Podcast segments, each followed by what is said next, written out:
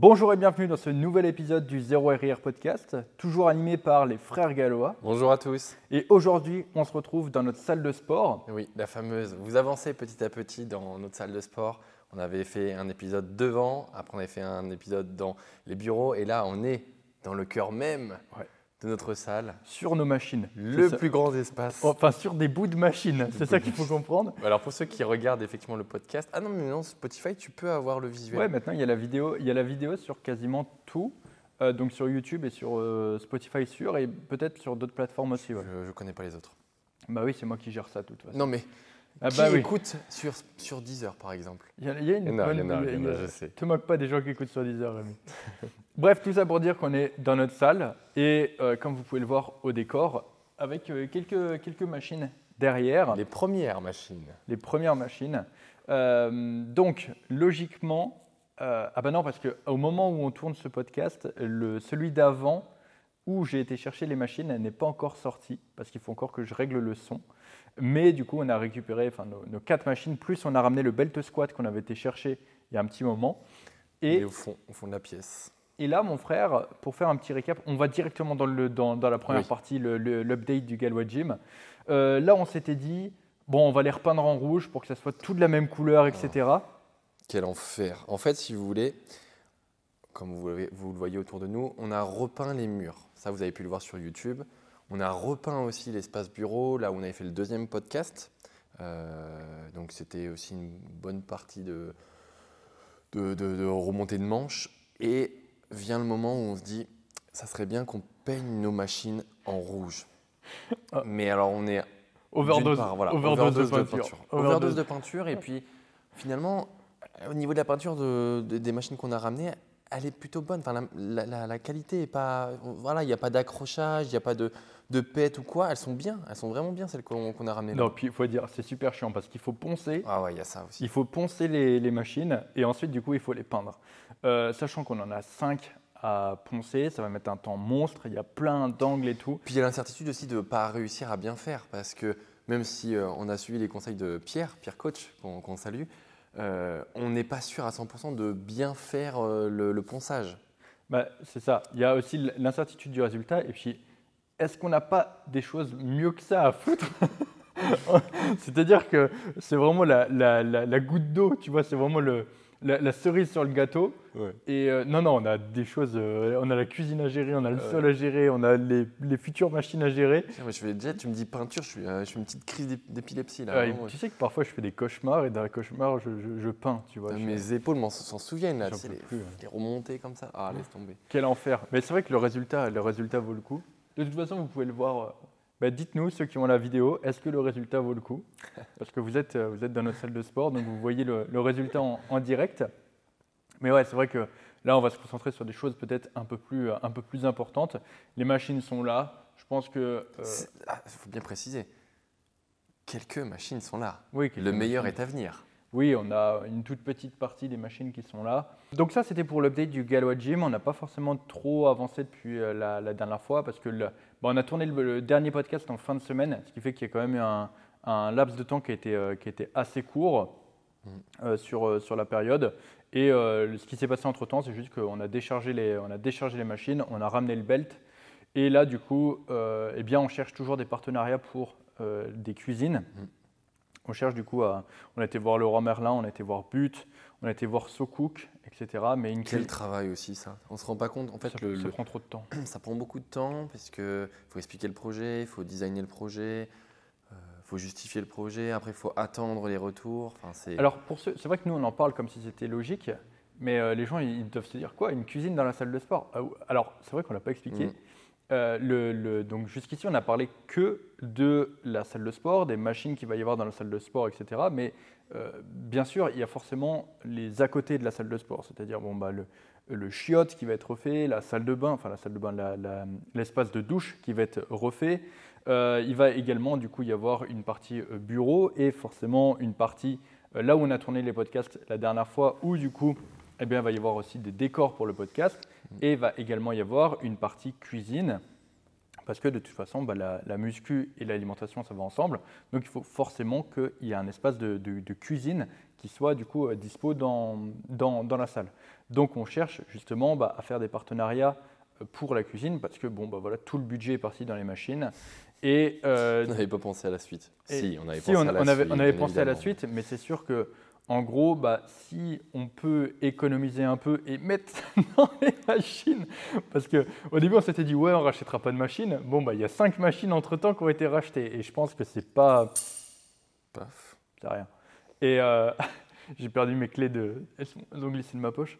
Mais, euh, et je pense que c'est pas prêt de se, finir. Donc c'est sûr que si on peut avoir un coup de pouce de certaines marques, etc., qui, qui nous aident, euh, ça serait un, plaisir.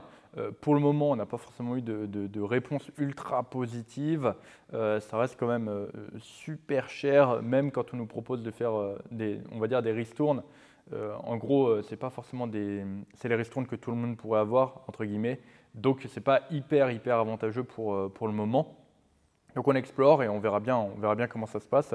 Donc ouais, ça c'est la partie chiante parce que c'est euh, des rendez-vous, euh, du temps pour expliquer le projet, du temps pour que du coup, euh, eh bien, ils redesignent notre cuisine selon leur plan, qu'ils voient avec leurs pièces, etc.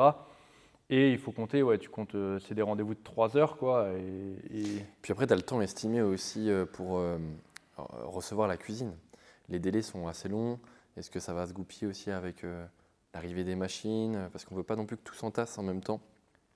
Il y, a, il y, a, aussi ce délai-là à prendre en compte. Ouais, c'est ça, parce qu'au final, la partie salle de sport, en gros, elle est, elle, est, terminée. elle, est, terminée. Il reste à mettre le sol euh, sur la salle de sport et euh, recevoir les machines, monter les machines, et c'est terminé. Mm. Et là, c'est tous les trucs, euh, c'est tous les à côté, donc refaire le sol de l'entrée, du coup, bah, refaire toutes les peintures à l'entrée, etc., qu'on a refait aussi. Et après, bah, salle de bain, de chiottes, cuisine et bureau du fond. Ça, c'est vraiment les dernières parties qui restent. Ouais, mais c'est celle qui intéresse peut-être le, moins les, auditeurs. Exactement, mais c'est celle qui nous intéresse peut-être aussi un peu le moins. Quoique la cuisine, la cuisine. La cuisine, elle peut être vraiment sympa parce qu'on va pouvoir faire plein de choses aussi pour. Ouais, c'est ça. Il va y avoir plein de contenu cuisine mm. pour ceux qui du coup bah, sont abonnés à la chaîne YouTube. Vous savez que bah, dans les vlogs, j'ai présenté déjà plein, plein, plein, plein, plein de recettes euh, sur les, premiers vlogs. Euh, et du coup, c'est des recettes atypiques pour pas cher, etc. Et donc, le but, c'est de faire la même chose, mais dans la cuisine directement de la salle, ce qui sera beaucoup plus pratique euh, pour nous de, tourner, pour faire les, recettes, etc. Donc, c'est sûr que bah, derrière, pour la création de contenu et le partage, c'est sûr que cette cuisine est, est quand même assez importante. C'est clair. Ça, du coup, c'était pour le point sur le, le Galois Gym. Euh, est-ce que mon frère, tu veux faire un petit retour sur euh, ta semaine, sur des trucs que tu as à dire toi en ce moment? Euh, Non, rien de spécial. Hein. Mes entraînements continuent d'être réalisés de la meilleure des façons. Forcément, les séances peuvent parfois être un peu écourtées, notamment hier où j'ai pas eu le temps de faire ma séance complète. Bah, c'est pas grave, il y a un exercice qui a sauté. la semaine dernière, pareil, j'ai pas pu faire euh, c'était quoi? C'était les crunch abdos à la poulie haute que je n'ai pas pu faire. Voilà. J'ai skippé les abdos. Il a oh là là. Voilà. Bah, J'avais le choix, c'était soit les mollets, soit les abdos. Je dis non, pas les mollets quand même, pas possible. je les ai jamais loupés en, en je sais plus combien d'années de pratique. Alors c'était pas aujourd'hui que j'allais les louper. Pourquoi t'as pas de mollets alors? Bah, Ça malheureusement, ça je ne sais pas. Ils sont où tes mollets là? Je ne sais pas. On a pris combien de machines à mollets déjà? Zéro. non. Spoiler, euh, devinez combien de machines on aura pour les mollets dans le Galois Gym. Mettez-le dans les commentaires, c'est pour le référencement. Exactement. Donc voilà, non, très très bien au niveau de mon retour de, de semaine. Euh, tout roule, tout baigne. Tout baigne. Il n'y a pas une pleine lune là qui est passée hein? Si, justement, je voulais, euh, je voulais en parler, mais est-ce qu'on peut en... Ouais, on peut en parler maintenant. Alors, beaucoup de personnes m'ont envoyé sur Instagram une publication qu'a fait Michael Gundil sur euh, les, euh, les, fluctuations euh, hormonales liées à la pleine lune et à la nouvelle lune. Donc, ça ne veut pas dire que il y a fatalement quelque chose qui change au niveau de notre sommeil, etc. Mais par contre, ça nous montre qu'on peut être influencé quand même par, par, par, la Lune et la nouvelle Lune. Donc merci à, tous ceux qui ont pensé à moi, qui me font un petit clin d'œil par rapport à ça. Après, je pense que l'effet placebo sera toujours plus puissant que l'effet euh, réel de la pleine lune. hein. Parce que là, il y en a eu, il n'y a pas eu longtemps. Enfin, il y en a eu, c'était la semaine dernière. et t'as bien dormi. Et j'ai très bien dormi. Voilà. Voilà. Donc, Parce que tu tu y as vois, pas pensé. paradoxalement, voilà, Parce que- je n'y ai pas pensé. Mais paradoxalement, euh, on a quand même des preuves. Enfin, l'étude là en question montre quand même qu'il y a des variations. Alors, c'est pas non plus des variations de dingue, mais quand même, ça peut montrer qu'il y a Tu des. sais ce que je vais faire, Rémi? Je vais mettre les, les recherches du lab sur la putain de pleine lune. bah, si tu peux. Et euh, donc pour ceux qui ne savent pas, le lab, c'est du coup euh, le, la- la- le premier feature du, du club qui est mon réseau social sur, sur la muscu. Et euh, du coup, donc, on, on y publie des études scientifiques, etc. Et donc là, je vais mettre l'équipe sur eh bien, les recherches sur la pleine lune et le sommeil. Et on verra ce qu'il en ressort. Bah, c'est surtout en fait euh, la mélatonine en fait qui change. C'est surtout ça en fait qui, qui, qui- qui est le plus marquant sur euh, l'étude euh, partagée par Michael Gundil. Après le reste, euh, voilà, c'est pas non plus énorme. voilà, y a pas Oui, de- c'est ça. Le- En fait, le- je pense que le- ce qui sera toujours plus puissant, c'est le placebo. Tu vois. Mm.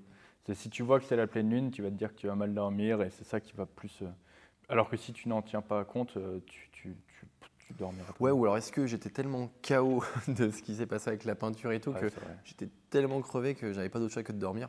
Il y a ça aussi. Mais bon, pour dire que oui, il y a des fois où euh, on peut mal dormir, pleine lune, pas pleine lune, ça fait partie aussi euh, euh, des êtres humains. hein. On n'est pas des robots. On- Mm. Des fois, on il y a des choses qui nous stressent au quotidien et ça impacte notre sommeil. En l'occurrence, je pense que c'était surtout ça les dernières fois. Là, un peu moins. Ouais. Bah, D'ailleurs, en parlant de, de sommeil, là, vu comment on continue sur, euh, sur ça, j'ai exploré une, euh, une nouvelle limite de mon corps. C'est-à-dire que jusqu'ici, j'avais exploré euh, plusieurs limites, que ce soit les limites de l'intensité de l'entraînement, les limites de, de la force que peut produire mon corps, les limites euh, mentales de mon corps, les limites euh, à la douleur de mon corps. Enfin, j'ai exploré quand même pas mal de limites. Et là, j'ai exploré les limites du sommeil. Ouais. C'est-à-dire que euh, bah, dernièrement, avec tout ce qui s'est passé, etc., Bah, surtout le jeudi dernier, là, quand tu as fait l'aller-retour pour aller chercher les machines, bah, en ça, fait, ça t'a vraiment tué. euh, c'est ça. Il y a euh, le, c'est le, le- je me suis réveillé donc. euh, du coup, non, il y a Margot qui est venue le mardi. Oh, mais en même temps, avec elle, c'est normal. Ouais, donc déjà, mes heures de sommeil étaient assez faibles par rapport à ça. Faute à Margot. hein. De toute façon, dès qu'il y a un problème, il faut dire que c'est la faute à Margot. Exactement, toujours à faute à Margot. Mais du coup, le mercredi, je me suis réveillé avec un nombre d'heures de sommeil qui était très faible. Et ensuite, euh, je me suis couché que. euh, eh bien, le, le vendredi soir. hein. Ouais, parce que alors, le mercredi, on s'est retrouvés, on avait... Le mercredi, c'était la journée peinture. Peinture dans les bureaux. On a terminé très tard. En fait, ouais. Et le jeudi matin, on s'est dit, podcast à 5h30 du mat, pour t'accompagner sur la route, pour aller chercher ça. les machines, t'es rentré à minuit. Et sur le retour, pareil, on a fait un podcast. Ouais, c'est ça. Mais du coup, euh, il y a eu aussi le moment où, je- en fait, parce que je me suis couché extrêmement tard, levé extrêmement tôt. En fait, ce qui s'est passé, c'est que j'ai, j'ai pas dormi, j'ai juste fait des siestes. Et euh, mes siestes ont dû représenter trois heures de sommeil entre le, le- le- on va dire le mardi et le vendredi. Donc, j'ai vraiment eu une période avec très, très, très, très, très peu de sommeil. Et euh, du coup, j'ai j'ai poussé un peu les limites de mon corps par rapport à ça. C'est pas quelque chose que du coup, naturellement, je ferais parce qu'en tant que, en tant que sportif, Mhm. bah, je comprends l'importance du, du sommeil. Mais là, en fait, il s'est passé, euh, il s'est passé un- un- bah, des circonstances qui ont fait que j'ai dû faire ça. Et donc, forcément, en ce moment et depuis euh, plusieurs mois, mon entraînement est quand même vachement en retrait dans mes objectifs par rapport, bah, du coup, à tous mes autres projets Oh, le nul, bouh la salle de sport, le, le réseau social et, et plein d'autres projets d'ailleurs qui, qui arrivent euh, par, euh, par la suite euh, et des, des projets qui sont encore mieux, si je peux utiliser, que, que ça. Donc forcément, c'est sûr que je me suis dit, bon, bah allez, tentons l'expérience, de toute façon, je n'avais pas le choix.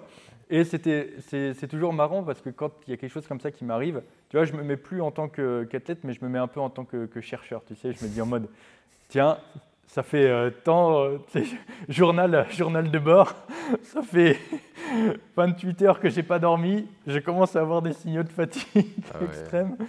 En plus, il y avait la route, il y avait la route avec le camtar, et c'est le, le camtar du coup euh, de 90 chevaux euh, qui avançait pas. En plus, j'étais euh, du coup de, de retour euh, avec les machines chargées.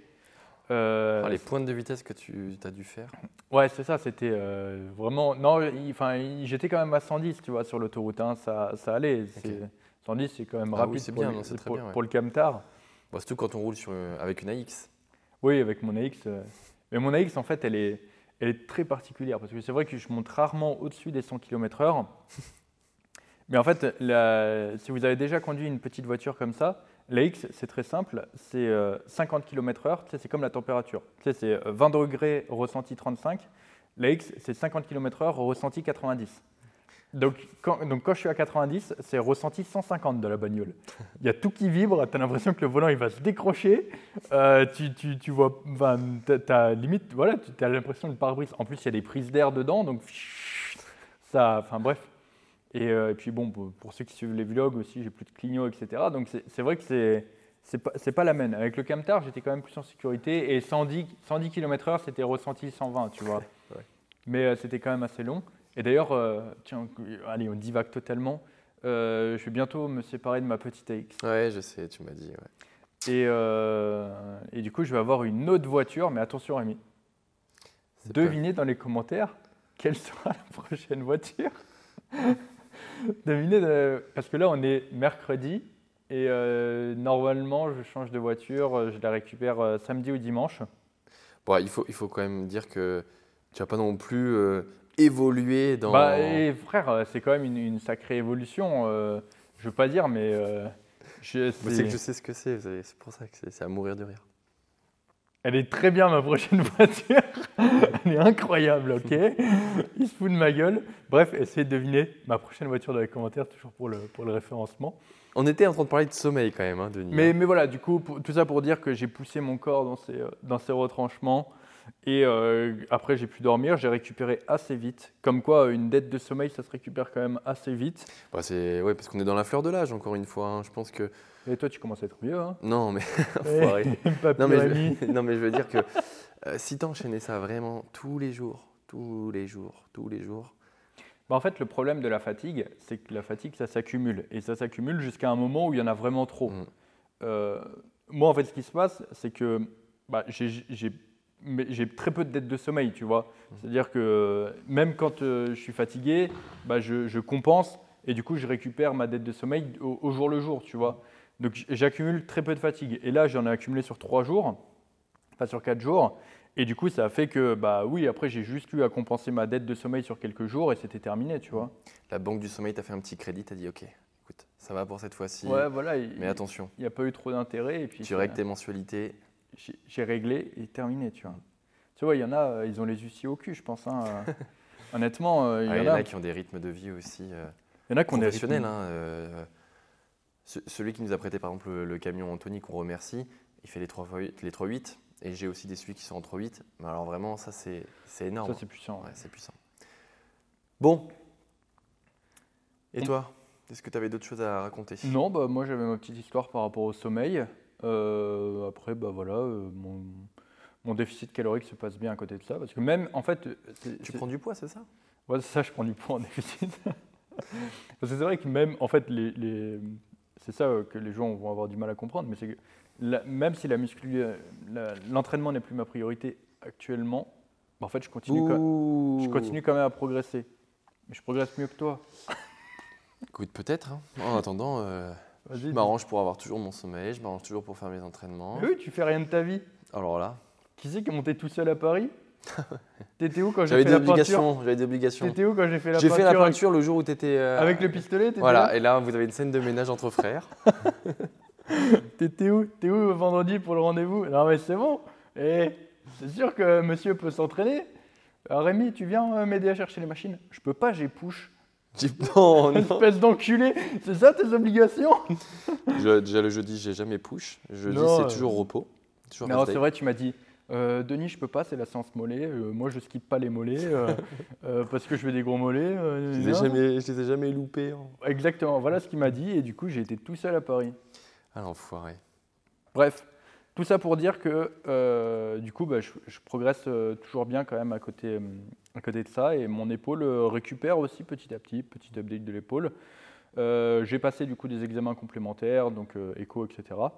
Et l'épaule guérit, l'épaule guérit, donc ça, ça suit toujours son cours, c'est juste que c'est un peu long, mais ça progresse. Un protocole, de toute façon, c'est toujours long. Quand tu rentres dans de la réathlétisation, c'est euh, extrêmement long. Il faut te dire que tout le temps où tu as tiré sur une articulation ou un muscle euh, qui était fragile, qui était douloureux, il faut doubler, tripler parfois le temps de réhab, enfin de, de, retour à la normale. surtout quand vous avez un protocole voilà, bien strict. Il bah, ne faut hein. jamais vous attendre à avoir quelque chose d'immédiat, surtout quand vous rentrez voilà, dans, dans quelque chose de, long, comme ce que fait Denis actuellement. Il faut être patient, surtout ne pas baisser les bras et surtout ne pas aussi dire ah bah, je commence à moins sentir l'épaule, allez, on est reparti pour euh, remettre double dose euh, sur les, les, pecs, les épaules, etc. Non, non, quand vous avez un protocole, que vous êtes encadré par un, professionnel compétent, faites vraiment le protocole jusqu'au bout, attendez vraiment son faveur pour euh, changer quelque chose dans votre programmation, faites ça vraiment intelligemment. Hmm. Ça, c'est ce que j'ai dit déjà dans, dans, les vlogs où je parlais de mon épaule, justement, que la plupart des gens, en fait, dès qu'ils sentent que ça va un peu mieux, ils reforcent et ils se, ils se rebaisent, en fait. Bien sûr. Euh, mais oui, en général, en fait, il y a une règle très simple, c'est quand tu sens la douleur, c'est déjà trop tard. C'est ça, c'est ça. Quand tu sens la douleur, c'est que c'est déjà trop tard, t'es baisé. Mm. Euh, c'est pour ça que c'est un peu traître avec la, douleur, c'est que euh, ça, ça, vient progressivement, ça vient progressivement et tu le sens pas. Et le jour où tu le sens, c'est que c'est foutu. C'est trop, tard. C'est trop tard. Et c'est le plus dur en fait à percevoir parce que en fait tu te dis toujours je, suis, je suis un surhomme, jamais ça va, ça va m'arriver en fait tu attends vraiment le, dernier moment où bah, tu es devant le mur, où tu te fais mal et c'est trop tard. Euh, je pense euh, à un de mes suivis qui, euh, qui, s'est fait mal sur un développé couché à la barre. Alors c'est son exercice phare, il adore, il veut vraiment performer dessus. Donc une programmation tout autour de ça, ça fonctionne, mais il s'est fait mal. Il s'est fait mal sur, sur, un, sur, un, sur, une série. Et du coup, bah voilà, on a revu le mouvement, on l'a on stoppé pendant deux semaines, et puis après on l'a réintroduit avec une charge bien moindre, bien adaptée, sans douleur. Et le gars, il m'a dit, mais euh, vas-y, on peut remonter, là, tu peux me refaire des jumps de, de, 10 mm. kilos par semaine. Non, non, non, absolument pas. C'est le meilleur moyen pour, pour se refaire mal. Vraiment, euh, ça, c'est la question de, la charge de travail, euh, rentrer dans un protocole, il faut suivre jusqu'au bout. Il ne faut pas attendre. Moi, j'ai beaucoup de. Pas attendre les limites. J'ai beaucoup de suivis aussi qui viennent vers moi. En fait, c'est des gens qui ont. Ils arrivent, c'est ils sont pétés de partout, tu vois. Ah ils ont mal au coude. Souvent, c'est ouais, bah, j'étais avec euh, un autre coach et tout, il me faisait faire ci et ci. J'ai mal au coude, j'ai mal aux genoux, j'ai mal aux épaules, etc. Et tu es là, tu dis, ok, bon, bah, on va mettre ça en place, etc. Et tu vois que, tu sais, dans, les consignes, donc il y a des répétitions de réserve à garder, mm. il y a des trucs, tu mm. vois. Et le mec qui prend un suivi avec moi, il se dit, ouais, c'est bon, on va y aller à fond, maximum intensité, zéro rire comme Denis. Non, non, c'est c'est pas parce que du coup tu me prends en coach que tu vas forcément genre mettre la, la, giga intensité, etc. Et c'est comme ça que, que, du coup tu, tu guéris pas. Et ça c'est vraiment un truc euh, où il faut faire attention parce que la, blessure, en fait la blessure dans le sport c'est inévitable. Il faut pas, euh, en fait c'est simple. Euh, il y a des gens qui vont dire oui mais si tu t'es blessé c'est que tu t'entraînes mal, etc. Non, en fait à partir du moment où tu t'entraînes, à partir du moment où tu t'entraînes et que tu t'entraînes avec suffisamment d'intensité, bah, il, y a forcément un moment où tu auras des douleurs, des gènes, etc. Tu es obligé de passer par là. C'est la case obligatoire. Exactement. Il y a forcément un, des, façons, c'est-à-dire qu'il y, a des blessures qui arrivent et en fonction de comment tu vas les gérer, tu vas pouvoir bah, du coup euh, plus ou moins euh, eh les, limiter. C'est-à-dire que tu vas avoir une petite gêne qui va arriver, tu vas tout de suite mettre en place ce qu'il faut et la petite gêne va partir. Et après, euh, il y a des gènes aussi que tu ne vas pas forcément écouter et qui du coup vont, s'amplifier. C'est ce que je dis souvent, c'est une petite gêne d'aujourd'hui peut être la grosse douleur de demain et t'empêcher totalement de t'entraîner. Et, ça, les gens ont, du mal à comprendre. Et on, a toujours tendance à vouloir s'entraîner sur une petite gêne. Et après, il y a aussi un, autre cas, c'est souvent quand, on, quand, quand, tu as eu des, un passé, par exemple, je prends moi le cas de mon épaule, bah, pendant des années, je me suis entraîné sans, sans l'écouter, sans, avec des douleurs, etc., parce que j'ai été con. J'ai fait des erreurs, et c'est pour ça que dans ce podcast aussi, on, bah, on partage les erreurs qu'on a faites, et tout de suite, tu es plus fragile. Donc tout de suite, en fait, le premier signal que tu aurais dû avoir, bah, en fait, vu comme ton épaule est, déjà fragilisée, bah, tu arrives tout de suite à un stade de blessure qui est beaucoup plus important. Et donc là, tu es, vraiment dans la merde. Donc il faut vraiment faire attention à ça, apprendre à comment se gérer par rapport à la, à la blessure pour en fait les, les, limiter au maximum, mais les limiter ne veut pas dire les éviter. C'est ça. que les gens ont du mal à comprendre, parce que oui, la personne qui se blesse jamais, c'est la personne qui ne s'entraîne pas euh, suffisamment intensément. Mm. C'est sûr que si tu vas à la salle, que tu fais de l'elliptique, et, euh, et- et un peu de crunch, bah, tu n'auras jamais, jamais trop de problèmes. tu peux vois. tomber l'elliptique. Ouais, tu peux tomber l'elliptique. Mais même, euh, même au développé couché, tu fais ton développé couché, euh, si tu as 10 répétitions de réserve, bon bah, il faut vraiment que ton mouvement soit merdique pour que tu aies, des douleurs, tu vois. Donc c'est c'est ça aussi. euh, plus tu vas te rapprocher, plus tu vas avoir une intensité maximale, là où du coup va y avoir les meilleurs gains musculaires, plus aussi il va y avoir bah, du coup des, des potentiels dégâts au niveau des articulations, parce que bah, plus tu te rapproches de l'échec et plus ta technique peut se dégrader, et du coup bah, plus tu peux euh, te mettre dans des positions qui ne sont pas favorables pour tes articulations, pour tes tendons, etc. Et donc c'est sûr que ça met des contraintes qui sont à terme, bah, euh, qui peuvent à terme provoquer des, blessures. Et c'est pour ça que bah, la standardisation, etc. des mouvements, c'est ultra important parce que ça permet de limiter les blessures. Et, euh, et ça, les gens ne le comprennent pas. Il y a- il y a- là, il y a plein de gens, il y a toujours, tu sais, le débat. oui, l'excentrique, il ne faut, la- faut pas la contrôler. Moi, dès que je mets un- une vidéo où je contrôle l'excentrique, les gens me disent Oh, mais il ne faut, pas la- il faut pas la contrôler, l'excentrique, euh, machin et tout. Mec, c'est juste que ma standardisation, elle est comme ça, et du coup, ça me permet tout simplement de limiter les blessures. En plus, il y a plein d'autres raisons, j'en ai déjà parlé plein de fois dans le podcast. Euh, le fait est que aussi, bah, quand tu mets un certain poids, tu peux pas, tu peux pas te permettre d'aller, euh, tu peux pas te permettre d'avoir une excentrique qui est, qui est très rapide. Euh, c'est sûr que si je fais une série de, de 20 répétitions, euh, mon, je pourrais me permettre d'avoir une excentrique plus rapide parce que la charge sera plus faible. Mais quand je fais une série de 5 ou 6 répétitions, c'est des charges qui sont très importantes. Euh, je, vais bien au-delà du, du stack de la machine. Et du coup, en fait, c'est juste un, un mécanisme de sécurité, tu vois. Bien sûr. euh, je peux pas, je peux pas aller trop vite parce que même instinctivement, mon cerveau il me dit c'est dangereux. Et, et c'est sûr que oui, tu peux avoir des excentriques qui sont rapides sur des séries qui sont euh, légères, et c'est d'ailleurs un indicateur de, de séries légères si tu peux te permettre d'avoir des excentriques qui sont rapides. Euh, mais, euh, mais du coup, voilà, une série légère, ça se compensera par un nombre de répétitions qui est plus important, mais plus tu vas vouloir aller lourd, et je t'invite par exemple à regarder bah, des personnes qui vont faire du, développé couché à très haut niveau, euh, notamment dans, la force, tu verras que les mecs, bah, ils contrôlent leur excentrique vachement. Et parce que tu n'as pas le choix. Alors ne regardez pas forcément les squats, c'est parce que les squats, ils vont, s- certains vont se servir des, des rebonds en bas. Mais, parce euh, qu'il n'y a pas de, de standardisation au développé couché en, en force athlétique, tu es obligé de poser la barre. obligé de- voilà, voilà, t'es obligé de ça. faire une ISO en bas. Euh, tandis qu'un squat, non, c'est tu passes la parallèle et après tu remontes. C'est ça. Mais du coup, en fait, bah, pour la poser et avoir du contrôle en bas. Bah, tu es obligé. C'est sûr que euh, s'il n'y avait pas cette règle du en bas, bah, il ferait un rebond. Et du coup, forcément, il y aurait un intérêt à avoir une excentrique rapide. Mais du coup, voilà, pensez bien que euh, oui, ça peut être utile d'avoir une excentrique rapide dans, dans certains cas, mais euh, le but, c'est de durer en musculation. Et pour moi, j'ai beaucoup plus d'avantages à avoir une excentrique qui est lente. En plus de ça, bah, en termes de recrutement musculaire, de technique, de standardisation, il y a plein d'avantages. Et donc, c'est sûr que bah, voilà, c'est pour ça que, que je le fais tout simplement. Bien sûr. ouais. Et tu vois, ça me fait penser à autre chose. Donc là, on aborde euh, la blessure sous l'angle de la fatigue accumulée et sous l'angle de, la gestion de l'entraînement. Donc tu parlais euh, euh, de la charge de travail à adapter, du contrôle de l'excentrique, mais il y a aussi la gestion de ton effort avec l'autorégulation des, des répétitions en, réserve. Ça, ça m'arrive de temps en temps d'avoir des, des retours sur mes stories Instagram où je partage mes entraînements, où les gens me disent bah, là, t'es pas à zéro RIR. Bah. Frère, t'es jamais à zéro RR. Non, Mais, mais t'es- frère, tu mets jamais d'intensité dans tes entraînements. Le mec, quand il dit qu'il a zéro RR, on il en a dédramatise. 5. ouais. 5. Donc tout ça pour dire que, en fait, c'est- justifié euh, de ne pas toujours être à l'échec. Le podcast s'appelle le zéro RIR, mais ça ne veut pas dire qu'on doit toujours être à zéro RIR. Et euh, justement, on ne doit pas toujours être à zéro RIR.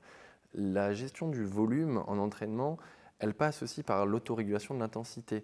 Euh, pour être bon à l'entraînement et durer sur nos semaines d'entraînement, eh bien, il faut gérer cette partie-là. Alors, c'est pour ça que euh, dans nos suivis, on met des répétitions en réserve, on contrôle absolument euh, tous les paramètres pour euh, eh bien, assurer une pérennité, une sérénité dans la progression. Bien sûr que le 0 RIR, il doit faire partie de la programmation, par contre, il doit être mesuré et il doit être dosé. Et c'est pour ça que quand on parle de gestion de l'effort, de euh, limiter les risques de blessure, eh bien, ça passe par ça. Ouais. Mais ça, c'est intéressant. J'ai fait une publication sur ça il n'y a pas longtemps. C'est du coup, depuis que j'ai commencé à publier dans mon journal de progression, là, sur le 0 RIR Club, Ouais. ce qui s'est passé, c'est que les gens m'ont dit Putain, mais tu gardes des RIR sur tes, sur tes reps. Et du coup, c'est vrai que sur Insta, les, les séries que je montre, ou même sur, euh, sur TikTok ou sur n'importe quelle plateforme, quand je montre une série, c'est souvent en fait une série qui est à zéro RIR parce que je sais que c'est un peu ce que les gens veulent. Tu bah oui, mais et puis c'est les meilleures séries, puis, ils vont pas se le cacher. Et puis c'est les séries qui sont les plus intéressantes. Mais euh, en fait, du coup, quand j'ai partagé mon journal de progression, ils ont vu que bah, du coup, j'avais un 0 RIR par là, un 3 RIR par là, un 1 RIR par, par-ci.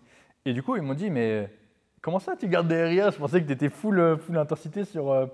Euh, et en fait, pas du tout. Et donc, j'ai fait une publication Instagram où, du coup, bah, j'ai montré mes trois séries de Chess Press avec, euh, du coup, des, des RIR. D'ailleurs, j'ai demandé aux gens d'estimer les RIR euh, dans les commentaires. C'est très dur. Ça, c'est encore une autre partie aussi. Il y a, honnêtement, sur tous ceux qui ont essayé, il y a genre, allez, 5% qui ont, trouvé les bonnes réponses et euh, pas sur les trois séries que j'ai montrées, tu vois. Bah, c'est qu'en fait, on revient toujours à, cette notion de perception de l'effort. C'est hyper dur euh, pour n'importe quel individu d'estimer euh, son effort. Bah, Est-ce qu'on est, à combien de répétitions il faut, il faut expérimenter. Et c'est pour ça que, tu te rappelles, dans un podcast, on avait dit qu'est-ce qui est le plus important pour le pratiquant? Moi, je t'avais dit pratiquer.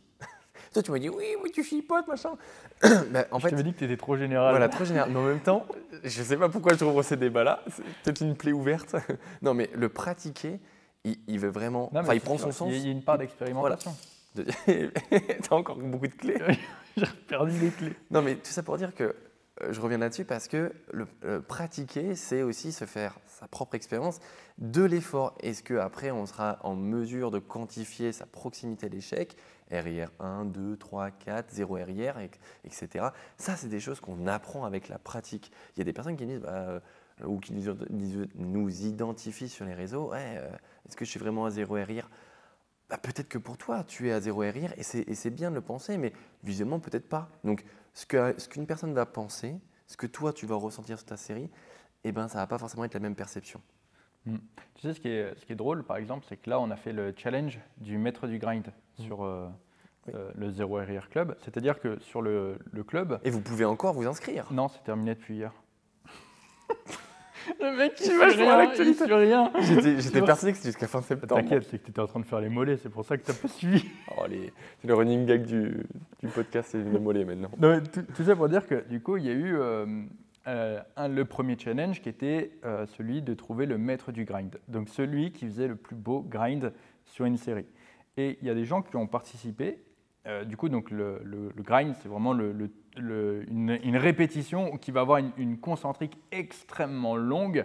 Et c'est en fait, c'est tout le temps sur la dernière répétition, parce que bah, plus on se rapproche de l'échec, et plus la concentrique est longue. oui, logiquement, parce qu'on voit aussi des personnes qui, euh, sur la huitième répétition, ils veulent en faire 10. Sur la huitième, ils sont genre. Euh, enfin, ils font un grind d'enfoiré. La neuvième, elle passe toute seule. Et le dixième, voilà. Mais ça, c'est un problème de standardisation. Voilà. Et du coup, sur le, le, challenge, donc les, les, gens publiaient leurs vidéos. Et euh, ensuite, bah, du coup, on, on likait, commentait, etc. Et c'était la personne qui avait la plus d'interaction sur sa publication qui était le maître du grind. Du coup, c'est un certain Olivier qui a gagné. Donc si tu écoutes le podcast, Olivier, tu es le maître du grind. Et du coup, euh, il a eu pas mal de récompenses euh, par rapport à, ça. Et euh, dont le, titre du maître du grind, ça c'est important. Et, et, du coup, donc, parmi les participants, il y en a qui ont participé en montrant du coup leur plus beau grind. Et en fait, ils n'étaient pas du tout, c'était pas du tout la dernière répétition. C'était quand tu regardes, ils étaient quand même encore loin de l'échec. Et pour eux, c'était l'échec euh, ultime. Et c'est important de le dire. Donc pour eux, la, la, la perception pour eux de leur effort, c'était intensité maximale. Ouais, c'est ça. Mais du coup, c'est toujours intéressant de, de voir ça.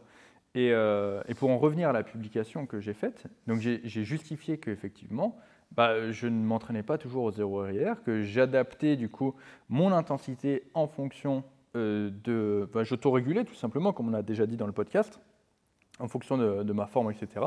Là, du coup, en ce moment, j'ai pas mal de fatigue, donc je ne vais pas pousser toutes mes séries le, plus proche de l'échec. Et justement, bah, j'autoregule et je planifie ma progression par rapport à ça. Et ça me permet en fait tout simplement de progresser euh, de semaine en semaine en gérant ma fatigue, parce que c'est ça la fatigue, enfin en muscu. Il y a la ligne de la fatigue qu'il ne faut pas dépasser, et quand on est déjà très proche à cause de ta vie euh, de manière générale, bah, tu ne veux pas rajouter de la fatigue bah, avec l'entraînement. Donc effectivement, il ne faut pas toujours s'entraîner euh, proche du, zéro RIR. Et là où tu as dit quelque chose d'intéressant, c'est que tu as dit, oui, dans mes, programmes de mes suivis, je mets du coup des, répétitions de, réserve. Effectivement, en fait, tout, tout dépend. Moi, j'ai certains de mes suivis, par exemple, où je leur dis euh, Bon, les gars, vous allez chercher le 0 RIR. C'est la consigne, en fait, sur, sur toute la programmation. Et pourquoi? Parce qu'en fait, c'est des personnes qui n'ont pas suffisamment d'expérience pour aller chercher le 0 RIR. Et donc, je sais que même en leur disant d'aller à 0 RIR, bah, ils ne seront pas à 0 RIR. Et en fait, à force de les forcer à pratiquer, avec les retours vidéo qu'ils me font, bah, je leur dis bah, là, tu avais de la marge, là, tu n'en avais pas, là, tu avais de la marge, etc. Et il y a un moment où effectivement, ils sont à 0 RIR sur, sur tout, vraiment. Et c'est à ce moment-là que du coup, on incorpore des répétitions de réserve. Mais c'est ce qu'on a dit déjà dans des podcasts, il faut bah, du coup chercher au maximum à se rapprocher de l'échec musculaire pour une fois que tu y es, tu peux commencer à intégrer des répétitions de réserve. Bien sûr. Bon, on a fait une intro trop longue. et mais non, mais là, on, s'est répété. On s'est répété, mais là, très intéressant quand même ce point de vue douleur. Oui, c'est vrai. Mais euh, Denis, est-ce que tu es un skinny fat? Moi, je suis un skinny fat. Ça se voit. Quelle transition J'avais envie de la faire. Quelle transition Alors pour ceux qui, pour remettre un peu de contexte, la dernière fois, donc quand on a tourné les, podcasts dans le Camtar, on a fait donc deux questions, enfin on a fait une question et la deuxième, ça devait être sur les, skinny fat. Là, ce qui va se passer, c'est très certainement que euh, ce podcast va sortir avant le dernier du Camtar parce que le, ah, le, le, Camtar, en gros, euh, il y a bah, t'entends le camtar, il, est en train de mourir derrière. T'entends quand je T'entends la ferraille qui branle et tout. Donc, effectivement, j'ai essayé de, de, gérer un peu le son, etc., pour réduire. Euh, bon, je pense que le meilleur résultat que je pourrais avoir, il y aura quand même un bruit de fond. Mais tout ça pour dire que du coup, on n'a pas fait euh, la question sur les skinny fat dans le dernier podcast, et donc on va la faire là, maintenant. On va faire la question sur les skinny fat.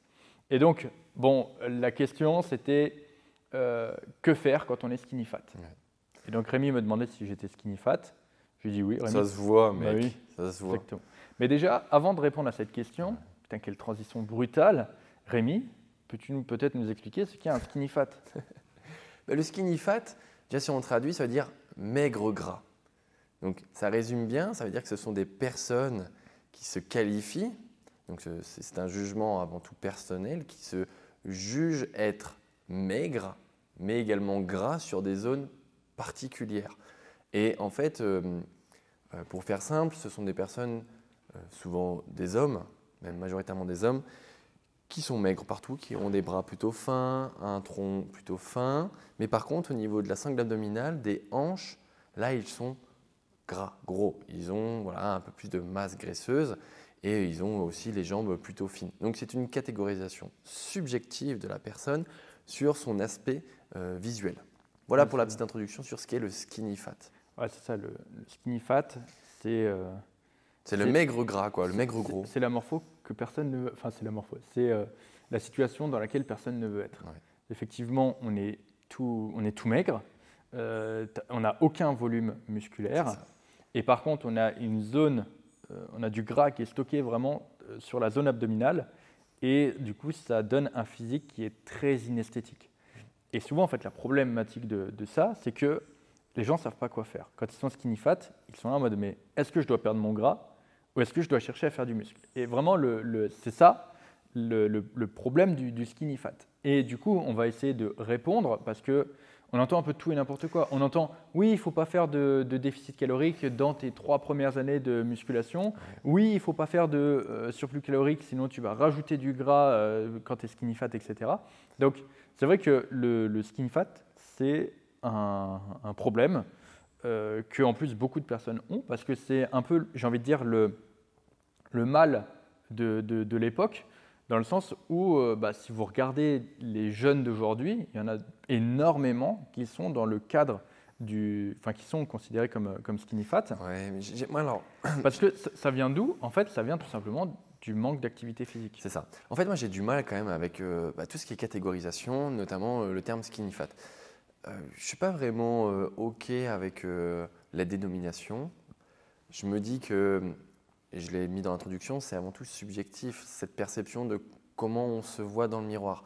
Euh, comme tu l'as dit, euh, mais ce n'est pas qu'un phénomène de société moderne, on va dire que c'est aussi euh, un aspect de la vie que tout le monde peut rencontrer. Je pense qu'on peut tous être un skinny fat dans sa vie si on n'a pas d'activité, si on n'a pas de bons choix alimentaires, si on voilà, si n'a pas un environnement favorable euh, pour une bonne hygiène, une bonne santé, un bon sommeil, enfin tout ce qui tourne en fait autour du go muscu, etc.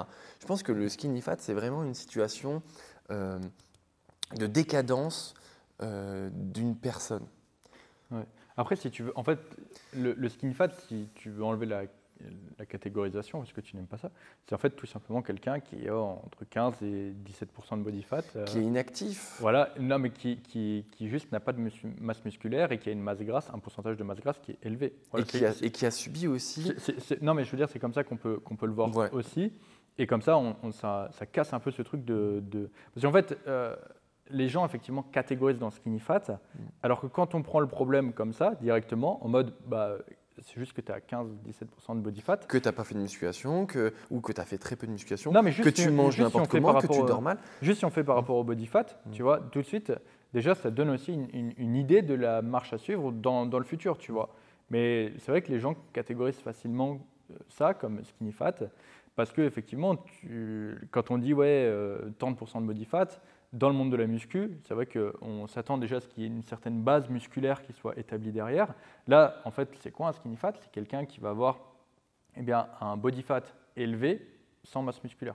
Donc ça peut être aussi comme ça qu'on peut le voir, et comme ça, ça casse cette catégorisation du, du, skinny fat. Et je trouve que ça aide également à prendre du recul pour réfléchir sur la situation. Parce qu'on place des chiffres, tu sais, on place oui, des oui, chiffres. Oui, et ça permet de se régler. Exactement. Ok. Bon, même moi, si j'aime pas encore une fois donner euh, vraiment, euh, on va dire, euh, le CV du skinny fat, en gros, le skinny fat, c'est ça, ça, ça. Non. je me dis toujours aussi que une personne qu'on catégoriserait de skinny fat, c'est, comme je disais, n'importe quelle personne au cours de sa vie. Elle peut se retrouver dans cette situation-là. C'est avant tout une altération, une dégradation de, des mois, années passées, en fait, d'inactivité. c'est vraiment un, mélange, un croisement entre l'inactivité, le, malnutrition, etc., qui conduisent au skinny fat. Euh, ouais, enfin, j'ai du mal encore une fois. Après, il y a des personnes, je pense, qui vont dire Ouais, mais moi, je fais du sport, ça fait deux ans et je me catégorise toujours comme skinny fat. Ouais, mais entre ces euh, deux ans, entre quand tu as commencé et quand on est, quand on est euh, à deux ans de pratique, il s'est passé plein de choses. Tu as dû forcément changer ton corps. C'est juste que tu as des personnes qui vont mettre plus de temps à euh, changer parce qu'ils payent aussi l'inactivité des années passées.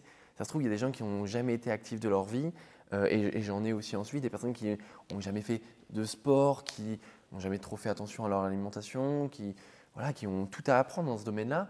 Et ben, c'est normal, on parlait de la blessure, que quand tu t'es blessé et que tu as tiré sur la corde pendant des mois, des années, et ben, euh, le temps de réathlétisation derrière, il va être très long. Et ben, c'est la même chose si tu as été inactif, que tu as mal mangé pendant des années et des années, et ben, tout ce temps-là, et ben, il va peut-être être long à décanter enfin, pour, euh, pour euh, changer. attends, quand tu dis la personne fait du sport, etc., il faut voir déjà quel sport elle fait. On a déjà parlé, si la personne fait que de la muscu, elle ne peut pas qualifier ça comme une personne sportive. On avait dit, hein, la musculation, et, également, et c'est pour ça aussi qu'on on en parle dans ce podcast, c'est que la plupart des gens ne prennent pas les bonnes décisions lorsqu'ils sont dans cette situation ce qui fait qu'ils restent dans cette situation encore plus et ils l'entretiennent aussi.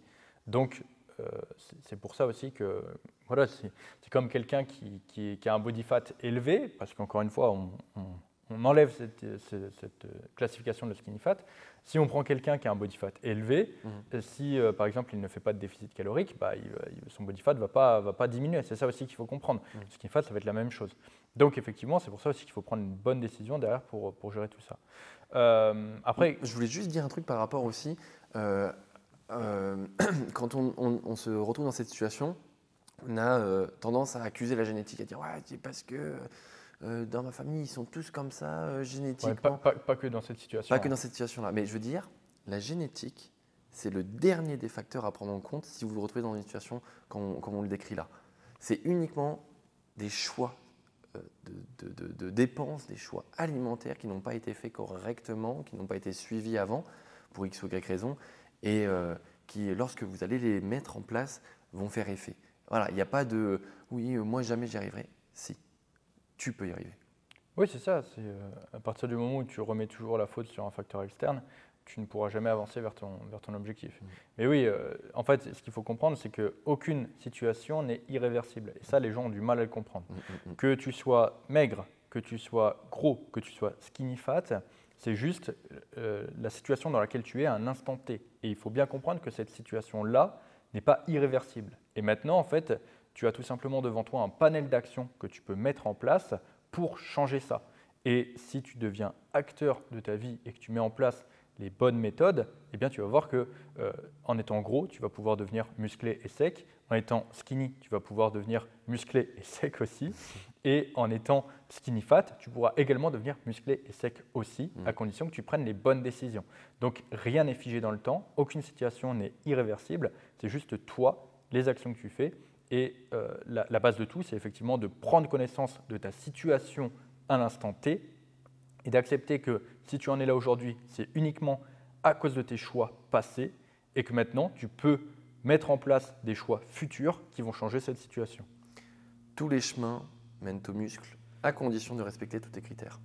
Exactement. Bref, maintenant on va parler du, skinny fat, de, que faire lorsqu'on est skinny fat. Parce qu'effectivement, on l'a dit, et ça va être un peu lié à ce qu'il va falloir faire, le, le, skinny fat, c'est la conséquence d'un manque d'activité. Et c'est pour ça que c'est un peu le mal d'aujourd'hui. C'est parce qu'aujourd'hui, la plupart des jeunes ont une activité physique qui est proche du néant. C'est-à-dire, non mais c'est vrai, il faut, il faut le dire. Oui, beaucoup, effectivement. Euh, la plupart des jeunes aujourd'hui passent leur temps sur leur téléphone allongé dans leur lit à regarder des TikTok, et parfois je me sens responsable, je me sens responsable de ça. Euh, les jeunes d'aujourd'hui passent beaucoup de temps à jouer aux jeux vidéo, ils ne sortent euh, plus. Euh, il faut voir aussi en cours, en cours de PS, moi je me souviens quand j'étais au lycée, les gens ne voulaient pas faire cours de PS, tu vois. Les gens ne voulaient pas courir, ils voulaient pas, tout ce qui demandait des efforts, les gens ne voulaient pas le faire. Et plus on avance et plus ça s'amplifie. Euh, on a pas mal de profs de sport dans nos connaissances et même euh, enfin, y a les gens qui sont dispensés de sport pour tout et pour rien, ah c'est parce que voilà, et donc les, gens arrivent à une inactivité totale parce que bah voilà, on est dans un confort, on est dans euh, une, une, époque où tout est à, portée de main comme ça. Nous, c'est vrai qu'avec Rémi, on n'est pas si vieux que ça, mais quand on était jeune, bah, on n'avait pas déjà tout, tout ça, on n'avait pas tout cette technologie, etc. Ce qui fait que bah, on sortait beaucoup dehors, etc. On, faisait pas mal d'activités, donc on, faisait beaucoup de vélo, de trucs comme ça. Enfin, on sortait énormément et donc forcément, on était quand même assez actifs. Et ça, c'est des choses qui se perdent parce que de plus en plus tôt aussi, les gens ont accès à des téléphones, ce genre de choses. Ça reste une éducation. Qui, qui, qui pousse du coup à cette inactivité. Et c'est sûr que la conséquence du skinny fat, c'est tout simplement, enfin le, le, quand tu, point de départ pour un skinny fat, c'est effectivement eh bien, la conséquence de toutes ces années d'inactivité qui finissent par se payer. Et tu sais, ce qui est, ce qui est assez drôle, c'est que les gens ne comprennent pas quand on leur dit, bah voilà, par exemple, euh, tu manges mal, tu le payeras dans quelques années. Euh, tu ne fais pas de sport, tu le payeras dans quelques années. Il y en a qui ont déjà commencé à le payer et qui s'en rendent compte extrêmement tôt dans leur vie au final. Et c'est très bien, c'est très bien. Parce que effectivement, avant il y avait ça. Enfin, moi je me souviens quand j'étais au, au, lycée, il y avait beaucoup de personnes qui mangeaient euh, extrêmement mal, mais qui, euh, bah, du coup, vu comme à côté elles bougeaient, elles venaient au lycée à pied, etc., du coup elles avaient quand même une dépense. Et, et, au final, c'était compensé. Mais à partir du moment où ce n'est plus compensé, bah, euh, les mauvais choix que tu fais finissent par s'accumuler. Et combien de personnes avec qui j'étais au lycée hier, étaient, enfin aujourd'hui, se retrouvent dans des situations où, bah, du coup, ils ont bah, tout simplement une hygiène de vie qui est merdique et du coup, eh bien, le, corps qui va avec, parce que bah, du coup, le corps reflète, devient le reflet de toutes ces années de négligence passées. Et ça, c'est quelque chose qu'il faut bien comprendre. Et malheureusement, avec bah, du coup le fait que l'inactivité arrive de plus en plus tôt, que aussi les gens cuisinent de moins en moins, mmh. euh, parce que c'est vrai que les, les, générations d'aujourd'hui, c'est la génération de, euh, enfin les, les jeunes d'aujourd'hui, c'est leurs parents, c'est des jeunes parents, et donc qui, et, et qui ont un peu perdu ce, goût de la cuisine. Moi, je vois que euh, parmi mes suivis, par exemple, les gens qui cuisinent le, plus et qui savent le mieux cuisiner, c'est du coup des personnes qui ont un certain âge. Et c'est des personnes qui vont avoir par exemple plus de 40 ans et qui vont en fait avoir un, eh bien, en fait, une, euh, compris l'importance de la cuisine parce que c'était dans leur éducation, c'était comme ça. Sauf que ça, ça s'est perdu de plus en plus. Et moi, je l'ai vu hein, quand j'étais quand j'ai travaillé en hôpitaux, etc. euh, les, gens en fait ne cuisinent, ne cuisinent pas. Euh, quand j'avais mon cabinet, c'était la même chose. Les, jeunes gens ne cuisinent pas et les personnes que j'ai en suivi, c'est pareil, elles ne cuisinent pas. Euh, on en a déjà parlé plein de fois. C'est pour ça qu'aujourd'hui, il y a autant de personnes qui fonctionnent au riz poulet brocoli parce que c'est la, riz, ouais, c'est ça, riz poulet brocoli, parce qu'en fait, eh bien, c'est la facilité. Et forcément, bah, du coup, on se retrouve également avec des, des, des jeunes qui, du coup, bah, leurs parents cuisinent un peu à la facilité aussi, euh, avec du coup aussi bah, des choses comme Uber Eats, etc. qui sont arrivées. venir, ouais, ouais. Ce qui fait qu'on se retrouve avec une alimentation qui n'est plus du tout celle euh, qui- qu'il y avait euh, eh bien, des années en arrière. Et donc forcément, en fait, on se retrouve avec des jeunes personnes qui se retrouvent avec le combo inactivité totale depuis qu'ils sont tout jeunes, plus malbouffe totale depuis qu'ils sont jeunes, plus du coup à ça on ajoute des fast-foods, plus tout ça on ajoute aussi le fait que bah, la- les mentalités ont- font que, en gros aujourd'hui, bah, On n'est plus capable de forcer, on n'est plus capable de se faire mal à la gueule pour, euh, c'est ça, voilà. En fait, obtenir comme- ce qu'on veut. comme tout, comme tout est facile, ça devient extrêmement dur de, de- de fournir des efforts. Et c'est pour ça qu'il y a autant de personnes qui, aujourd'hui, ont autant de difficultés à s'entraîner à l'échec aussi. Euh, moi, je le vois hein, comparativement. Quand j'ai commencé à m'entraîner en salle, euh, ben, il y a plus de 10 ans en arrière, dans la salle de body, les mecs mettaient de l'intensité. euh, il y avait de la sueur, euh, ça sentait la testo quand t'arrivais parce que bah voilà, il y avait des répétitions à l'échec, il y avait très peu de répétitions de réserve parce que les gens avaient le goût de l'effort. Et ce qui se passe, c'est que bah, du coup, ce goût de l'effort s'est perdu, les salles de sport se sont multipliées, et du coup, il y a de plus en plus de pratiquants qui qui s'entraînent, qui n'ont pas le goût de l'effort, et qui du coup, enfin, qui n'ont pas le goût de l'effort, Mais ils s'entraînent déjà, Qui- ils qui font qui- l'effort d'aller en salle de qui sport. n'ont pas connaissance de, de- de l'effort absolu, et c'est pour ça qu'en gros, on se retrouve avec autant de répétitions de réserve dans les salles de sport aujourd'hui, euh, quelque chose qui était faux, par exemple, dans les années précédentes. Donc effectivement, c'est tout ça qui fait que la jeune génération, il y a de, de plus en plus qui arrivent, qui sont jeunes et qui sont du coup skinny fat. C'est la conséquence vraiment de tout ça. Et maintenant, en fait, quand tu comprends la conséquence directe, Hmm. c'est-à-dire quand tu sais d'où ça vient et que tu as identifié les causes, eh bien tu as juste à régler chacune des causes pour régler ton problème de skinny fat, tout Ouais. simplement. J'aime bien euh, dire euh, cette phrase de Rudy Koya qui dit qu'en fait, euh, on est le reflet de nos habitudes. Et je crois que le skinny fat, il n'y a, pas plus clair. Si tu es un skinny fat, c'est que tes choix de, de vie, tes habitudes n'étaient pas les bonnes. Quand on me demande, ouais Rémi, tu fais jamais des fast-food Je dis non, je me suis jamais fait livrer, jamais commandé Uber Eats. Ouais, j'ai jamais fait le rythme. Ouais, euh, Rémi, mais tu, tu manges jamais devant, devant la télé euh, une petite pizza? J'ai pas de télé. J'ai pas de télé non plus. Enfin voilà, en fait, c'est une question de, de choix. Alors, je- mon cas est un peu peut-être un peu extrême, un peu bizarre pour certains, mais ce sont, enfin voilà, ce sont des, des pratiques qu'on m'a apprises. C'est euh, mon éducation, notre éducation, euh, qui est faite comme ça, où on a toujours su euh, bah, que il n'y avait pas de repas qui sautait. Genre, le, le repas du midi, le repas du soir, c'est un repas. Tu t'assois, tu manges.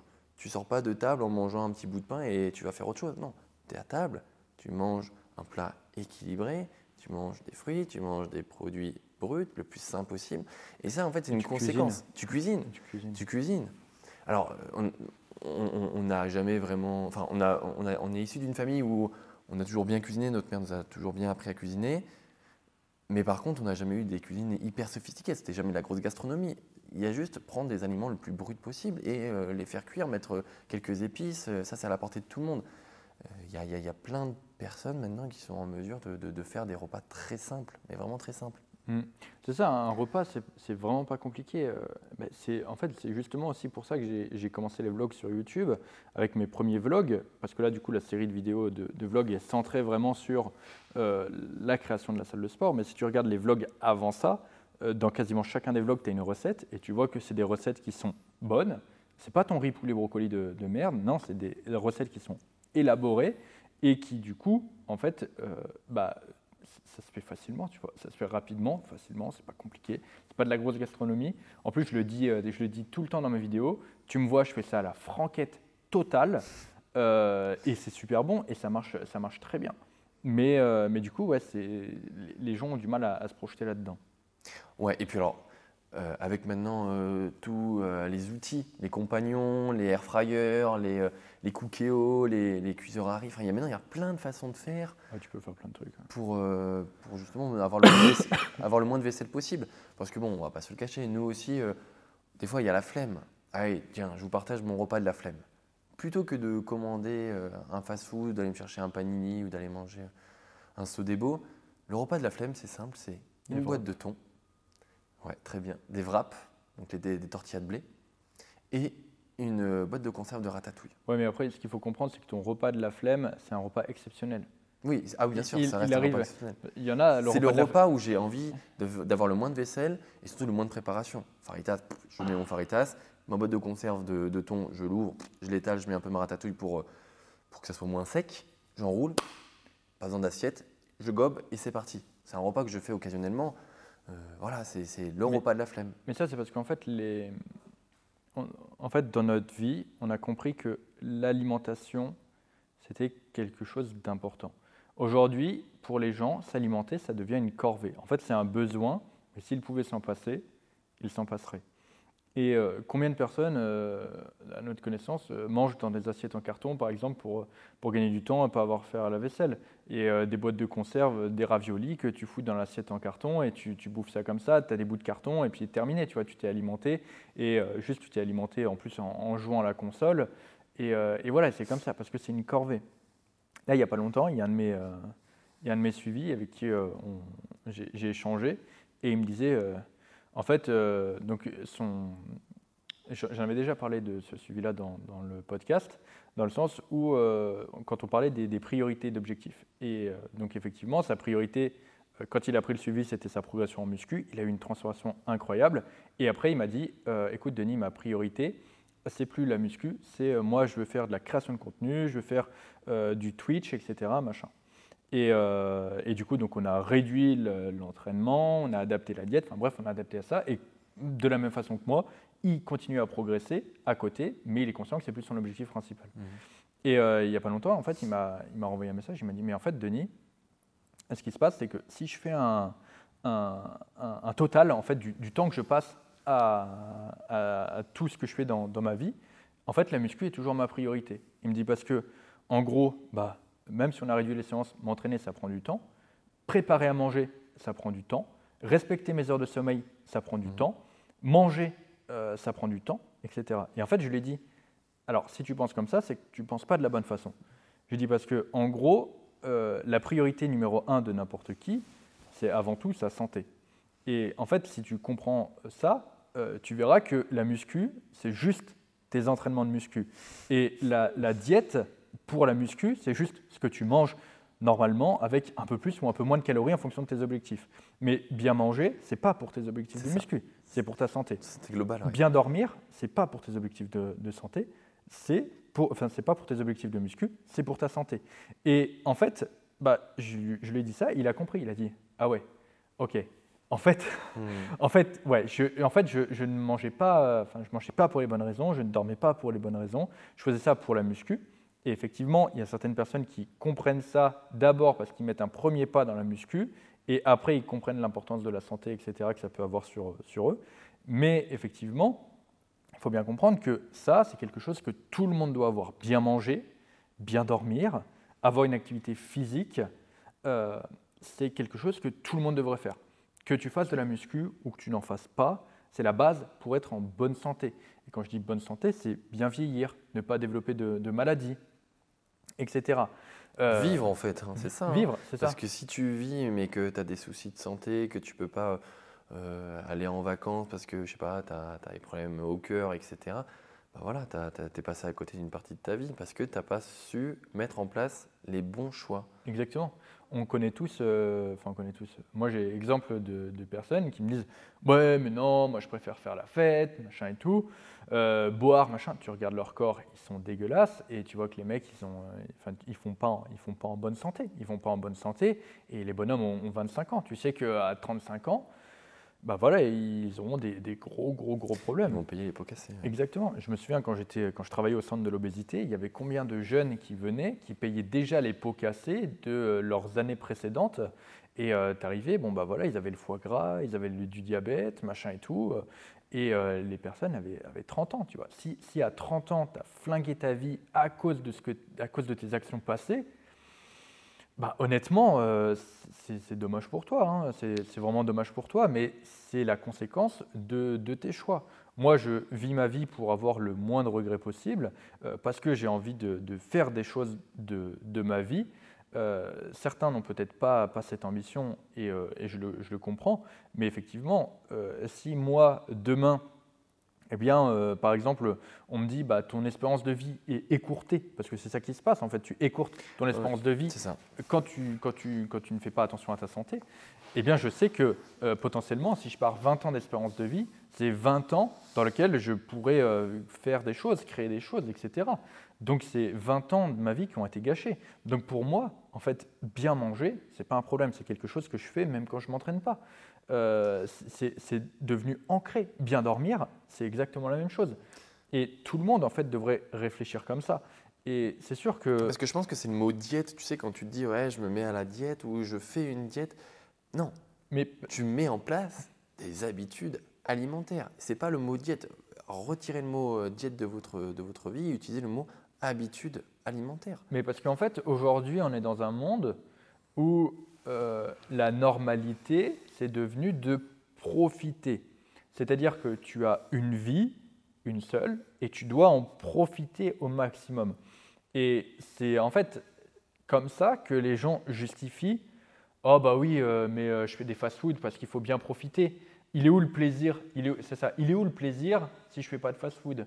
Il est où le plaisir si je sors jamais Hmm. Il est où le plaisir si je bois jamais d'alcool Mais c'est le dosage, c'est le compromis. c'est- On l'a toujours dit, ça aussi. Mais en fait, on est.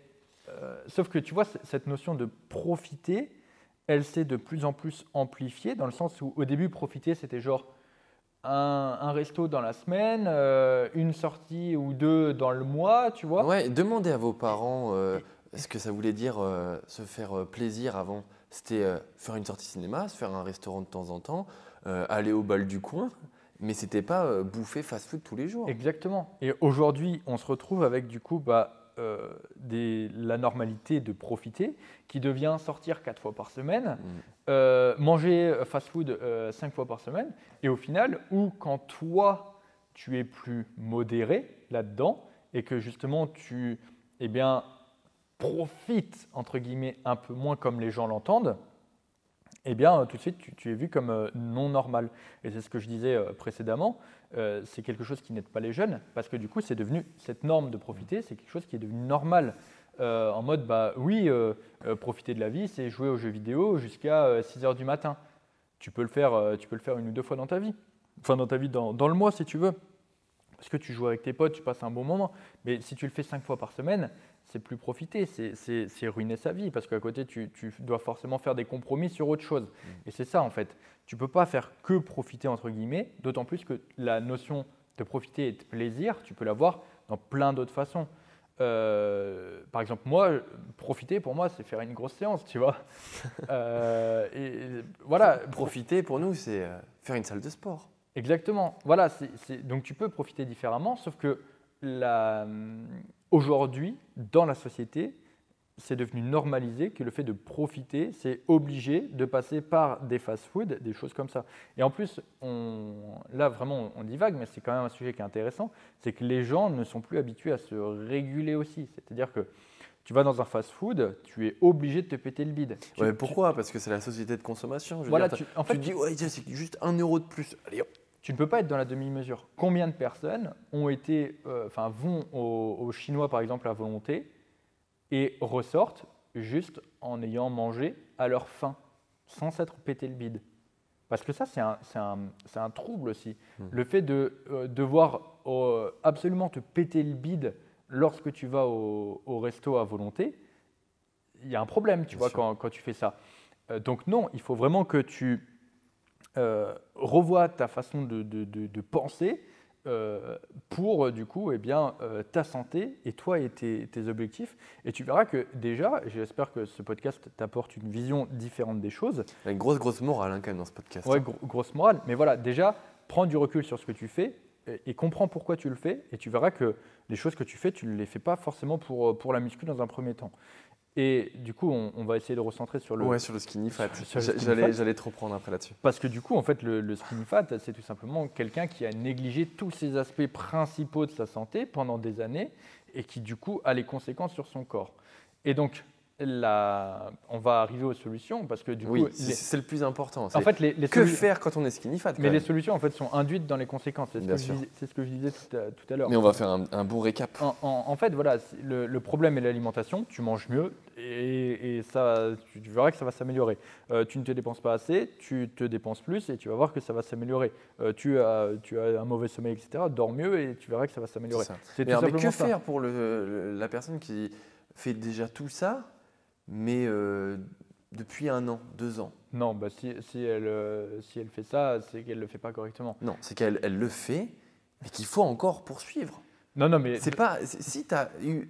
Je sais pas, tu as, 18 ans, pendant 18 ans, tu n'as pas fait de sport, tu n'as pas mangé comme il faut. Non, mais et après, que tu faut voir, dis te le point de sport. base. Il faut voir le point Bien de sûr, base. c'est toujours une question de personnalité, mais je veux dire, c'est quand vous rentrez euh, dans euh, cette habitude, mais ne pensez pas que ça va être immédiat. Pensez pas, vous allez bien sûr avoir des résultats, mais ça c'est évident.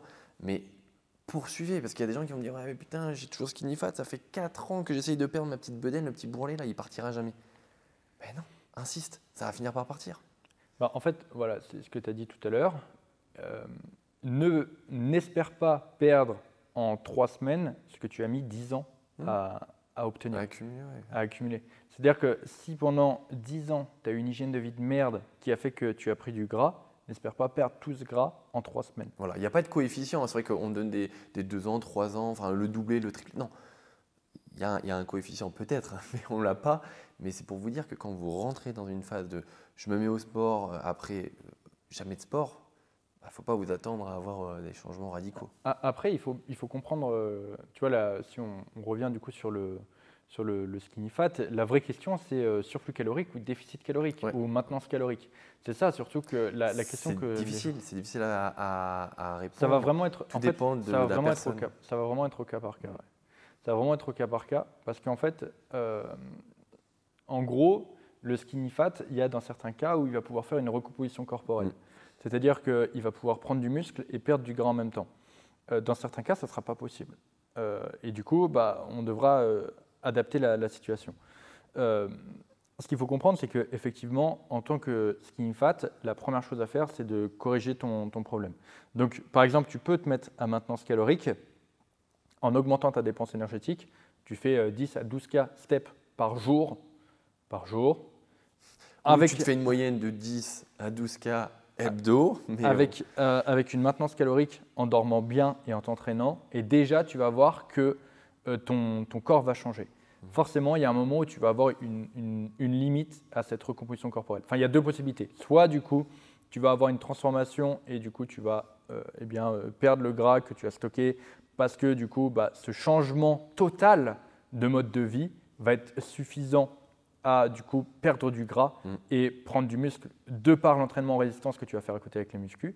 Et pour d'autres personnes, celles qui vont par exemple avoir un body fat qui va être un peu plus haut, bah, si tu fais ça en place, il y a très certainement peut-être un moment où ça va bloquer. Et à ce moment-là, il faudra peut-être, si tu veux aller plus loin pour perdre le gras qui te reste, passer par la case déficit calorique. Par contre, en aucun cas, je recommande le surplus calorique. Ouais, c'est évident, ouais. je- En aucun cas, je recommande le surplus calorique.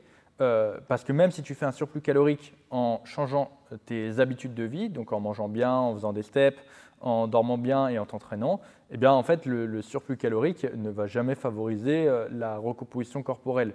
Dans, dans certains cas, tu pourras avoir une amélioration un peu de ta composition corporelle, mais tu vas, tu vas avoir les limites bien plus tôt que si tu étais à maintenance calorique. Puis tu vas pas avoir l'inv- tu vas pas avoir l'impression d'évoluer si tu es en surplus calorique. Tu t'attends quand même à avoir quand même un changement, euh, bah, comme on le disait, un peu rapide au niveau de, ta compo.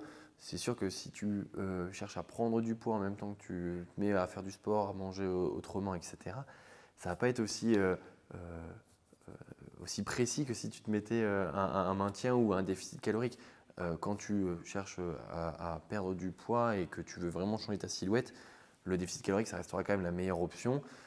Après, à, quel degré aussi? Le déficit, ça ne sert à rien d'être hyper, euh, hyper puissant sur ton, sur ton déficit. Déjà, juste descends un petit peu en dessous de ta maintenance. Ne mmh. cherche pas à faire un truc trop, trop gros.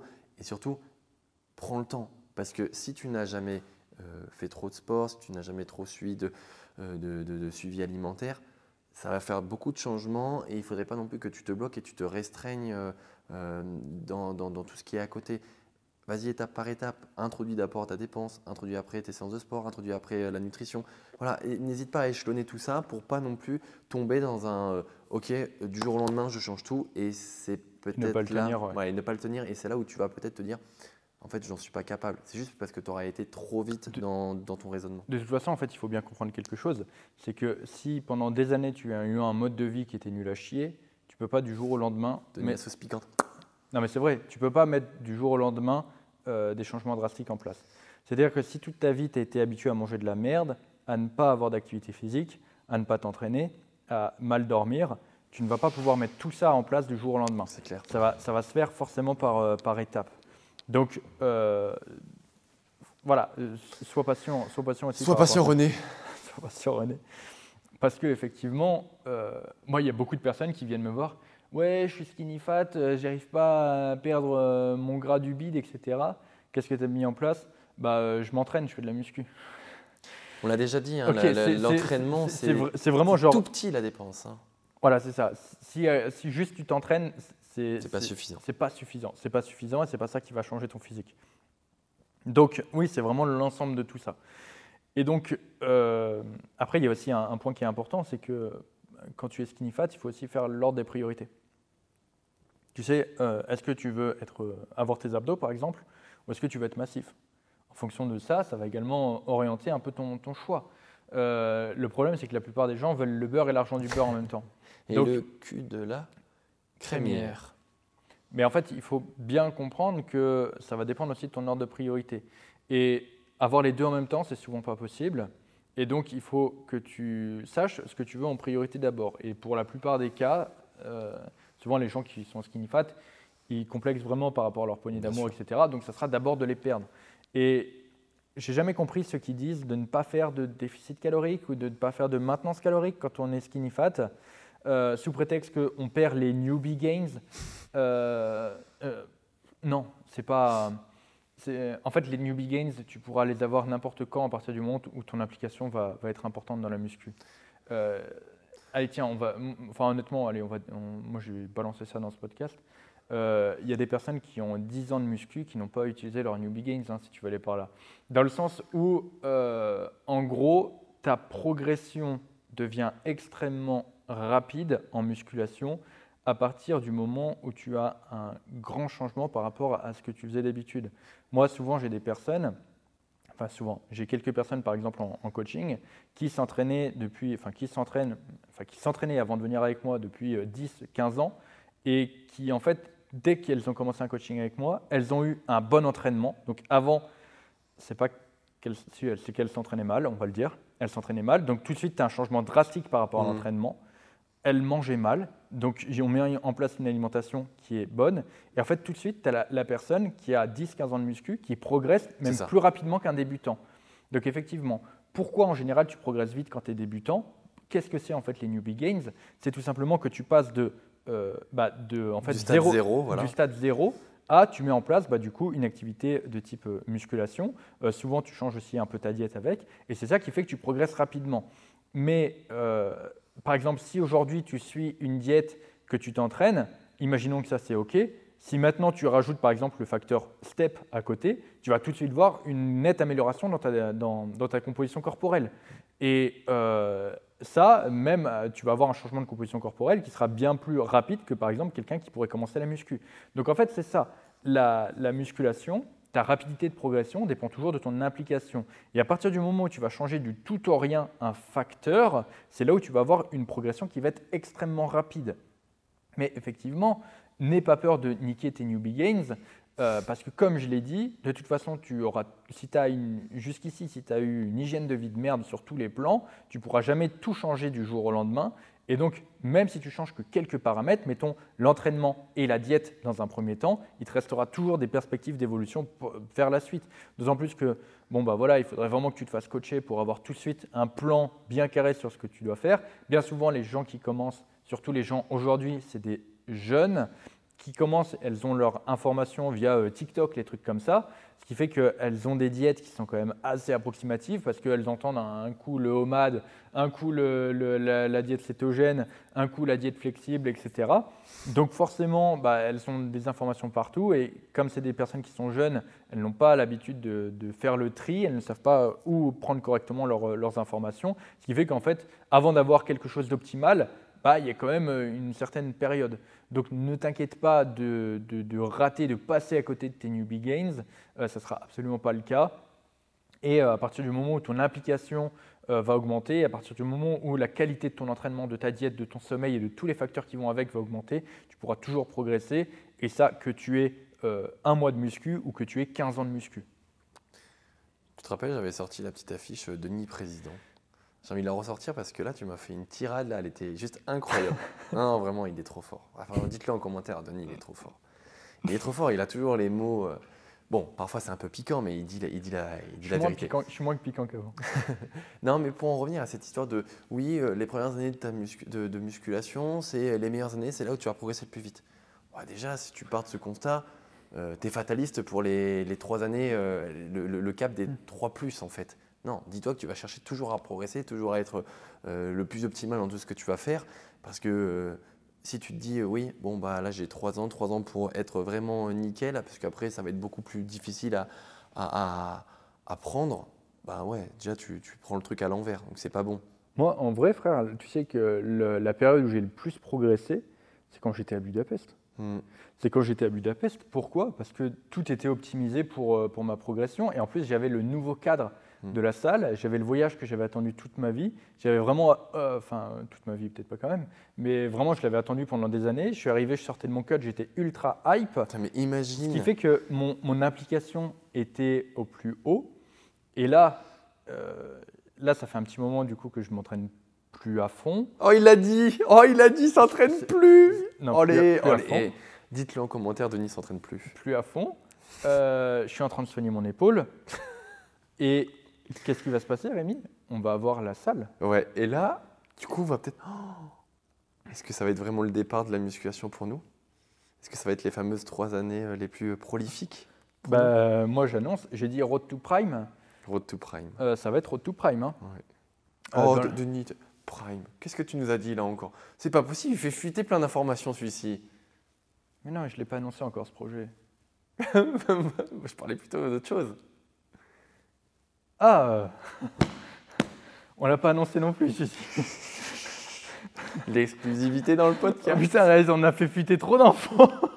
on a fait fuiter trop d'infos d'un coup. Ah ouais, alors là, tu t'es ouais, fait avoir aussi. Oh la vache, bon bah tant pis, je le laisserai au montage et vous essaierez de deviner euh, ce, qui, ce qui va se passer par rapport à ça. Bref, euh, c'est sûr que là, bah, du coup, genre, la salle de sport, c'est, enfin, notre première salle de sport, c'est le, ça va être la concrétisation du, du projet. Et donc, forcément, euh, le niveau de hype va être incroyable. Il y aura tout sur place. Euh, moi, je pourrais travailler, m'entraîner au même endroit. Mm.